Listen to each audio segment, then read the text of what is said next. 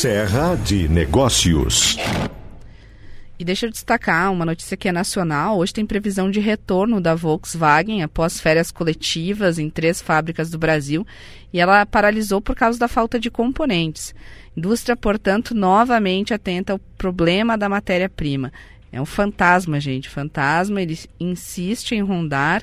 Então eu fui procurar Marco Polo e Randon, apesar de ser automotivo pesado, são é, várias unidades e queria saber se enfrentavam algum tipo de problema no fornecimento de componentes.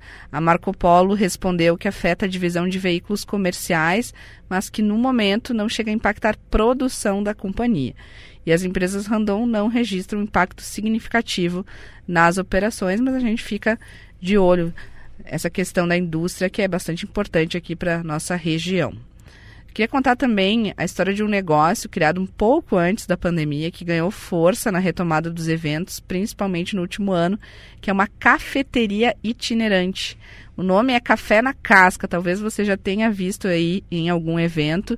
Ela foi idealizada pelo caxiense Norberto Charducci e nesta semana está na Maschio Tintas, que trabalha também com componentes para móveis, e eles contrataram os serviços para comemorar os 10 anos de atividades.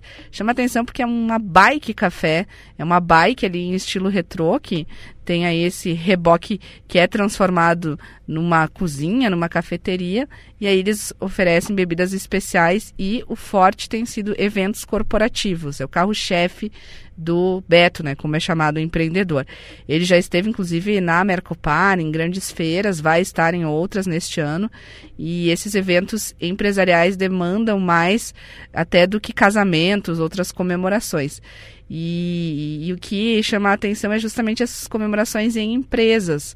É, no caso da Maschio, a fornecedora de tintas e componentes apostou na criação de um lounge externo, temporário, como forma de agradecer aí parcerias nestes 10 anos de atividades. Então, deixa até mandar um abraço aí para o pessoal da Maschio, Luiz Carlos e a Gabriela Michelon Dotti. E eles também fizeram aí toda uma campanha visual, já que eles trabalham com cores, e utilizando aí um slogan com cor e ação, né? Com coração, bem, bem diferente.